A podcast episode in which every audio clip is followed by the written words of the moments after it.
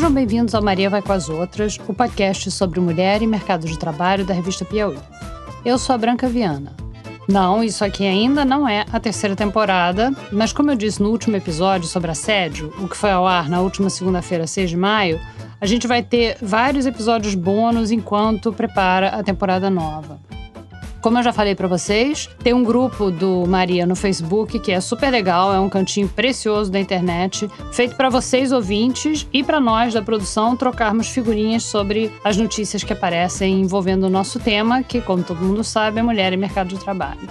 E também para vocês sugerirem temas, reclamarem, elogiarem, o que quiserem. Nesse grupo do Facebook, a nossa produtora Mariana Faria postou a seguinte mensagem na semana passada. Há poucos dias do Dia das Mães, queremos ouvir quem quer ou não quis ter filhos, quem espera com ansiedade por eles e quem é mãe, mas guarda arrependimentos sobre essa decisão. Da perspectiva das filhas, queremos ouvir quem tem na sua mãe uma grande influência profissional, quem tem uma relação distante, quem acha que não é porque a mãe é sagrada e quem reconheceu as dificuldades da relação e superou as diferenças. Vocês topam contar suas histórias pra gente? Foi isso que a Mari falou. A gente recebeu muitos recados de voz e esse episódio bônus é uma colagem dos depoimentos das ouvintes. Desde que eu me conheço por gente, eu já parava as pessoas na rua que tinham um bebê nos braços. Quando eu engravidei a primeira vez, eu tinha 29 anos e eu tinha a sensação de que tudo estava no superlativo, de tão feliz que eu me sentia. E aí chegou o Vitor, e um ano e dez meses depois veio a Sofia. Aí 16 anos se passaram e nesse meio tempo eu me separei e me apaixonei de novo. E agora, aos 48 anos, eu tô grávida de novo. E eu sinto exatamente as mesmas sensações: euforia, choro sem motivo, o amor transbordando e o cansaço, claro, que agora é bem maior. É divertido porque as pessoas me olham na rua, olham para o meu cabelo grisalho, para minha barriga que já chega às 23 semanas e sorriem, ficam em dúvida, se espantam e não sabem muito bem o que está acontecendo. Eu acho graça. Oi, meu nome é Rebeca, eu tenho 16 anos e para o programa especial do Dia das Mães eu queria dizer que eu mesmo sendo muito nova, eu já decidi que eu não quero ter filhos. Minha mãe, minha família fizeram o que eu penso assim, porque sem ter muita maturidade para ter um ser que não vai ser como você imaginou. E ser mãe no mundo de hoje ainda tem muito preconceito e é um obstáculo para você conseguir alcançar talvez o que você queira muito na sua carreira profissional, o que é que eu tenho muito, muito, muito foco. E eu não quero que nada tipo me distraia, então é isso. Olá, meu nome é Ellen, tenho 35 anos e sou mãe do Gael, de um ano e sete meses.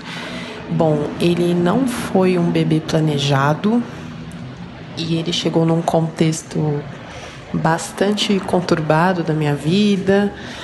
É... Foi um momento de bastante revolta. Eu não queria gravidez, mas enfim, é a mantive. E hoje em dia eu encaro a maternidade como um processo de cura de feridas da infância, do meu relacionamento com a minha mãe, com meu pai também. Eu nunca quis ser mãe e aí todas as pessoas ao meu redor sempre me falavam: "Calma, você não quer agora. Espera você chegar com 20. Aí chegou os 20 eu não tive vontade. Espera chegar aos 25. Não tive vontade. Agora eu tô me encaminhando pros 30, em que as pessoas falam que meu relógio biológico devia estar tá gritando. E isso não aconteceu. Eu cheguei a procurar diversos médicos para fazer laqueadura, inclusive, e as pessoas não entendem e falam coisas como: mas e se você se arrepender depois? O que é completamente injusto, né? Porque ninguém fala isso para uma mulher grávida que decide ter um filho. E vamos combinar que a decisão de ter um filho é muito mais permanente do que a decisão apenas de não engravidar já que isso ainda me possibilita adotar, né? Que é uma atitude muito bonita. É, eu gostaria de compartilhar um pouco da minha experiência enquanto filha de uma mulher acadêmica que está inserida dentro do funcionalismo público e dentro da universidade também. E eu e a minha irmã mais nova acompanhamos a carreira universitária da minha mãe e ela sempre quis os dois e quis ter filhos também. É interessante, acho que essa perspectiva, porque eu também faço parte da universidade, enfim, e vejo que muitas colegas decidem por uma coisa ou outra. É, filhos ou carreira, é impossível fazer o que você deseja, que é muito e as crianças vão ficar traumatizadas. Isso não é minha experiência, de maneira nenhuma, como filha. Sempre quando as pessoas me perguntam por que, que eu não tive filhos, e eu decidi isso há muito tempo, eu era muito jovem ainda, quanto mais honesta eu sou na resposta, menos as pessoas acreditam em mim, e mais elas acham que deve ter algum motivo mais interessante oculto. Mas o que eu sempre digo é que essa decisão a gente deve tomar olhando para o nosso lado, vendo como é a vida de uma mulher que é mãe, ah, de uma mulher da nossa condição econômica que vive no meio cultural em que a gente vive, ainda que a gente não se identifique com essa mulher, ainda que a gente se identifique mais com uma mulher que vive em outro lugar, em outro contexto, a gente tem que analisar essa realidade bem imediata, bem vizinha e pensar se tu vai ser feliz vivendo aquela experiência, sabe? Isso parece muito evidente, mas na verdade não é algo sobre o qual a gente aprende a pensar. A gente não sabe nem como encontrar essa resposta dentro de nós porque nos é negada até a possibilidade da dúvida se a gente quer ser mãe ou não, enfim. Eu sempre quis ser mãe e mesmo sendo lúpica, escolhi ser mãe e adoro. Eu tenho 51 anos e um filho de 26. Eu sou filha de uma mulher maravilhosa, diretora de escola, professora, como eu, e ela foi sem dúvida o meu maior exemplo como mulher e como feminista.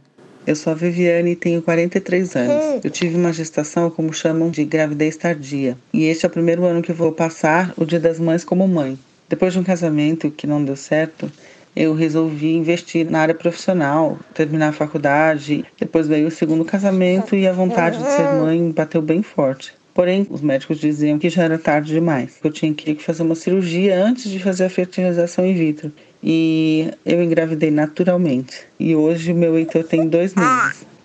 Hoje eu posso dizer que eu sou plena e feliz como nunca. Cansaço, noites mal dormidas, isso tudo é muito recompensado quando você recebe aquele sorriso lindo. Banguelinha. Muito obrigada aos ouvintes que mandaram seus depoimentos pra gente. Você acabou de ouvir um episódio bônus do Maria Vai com as Outras. Continue seguindo a gente aqui no seu tocador de podcast preferido enquanto a gente prepara a terceira temporada. Sigam também a gente no Twitter, que é MVCO Podcast, e também no Instagram da revista Piauí. E conversem com a gente sempre lá no Facebook. Vai ter muita novidade pela frente.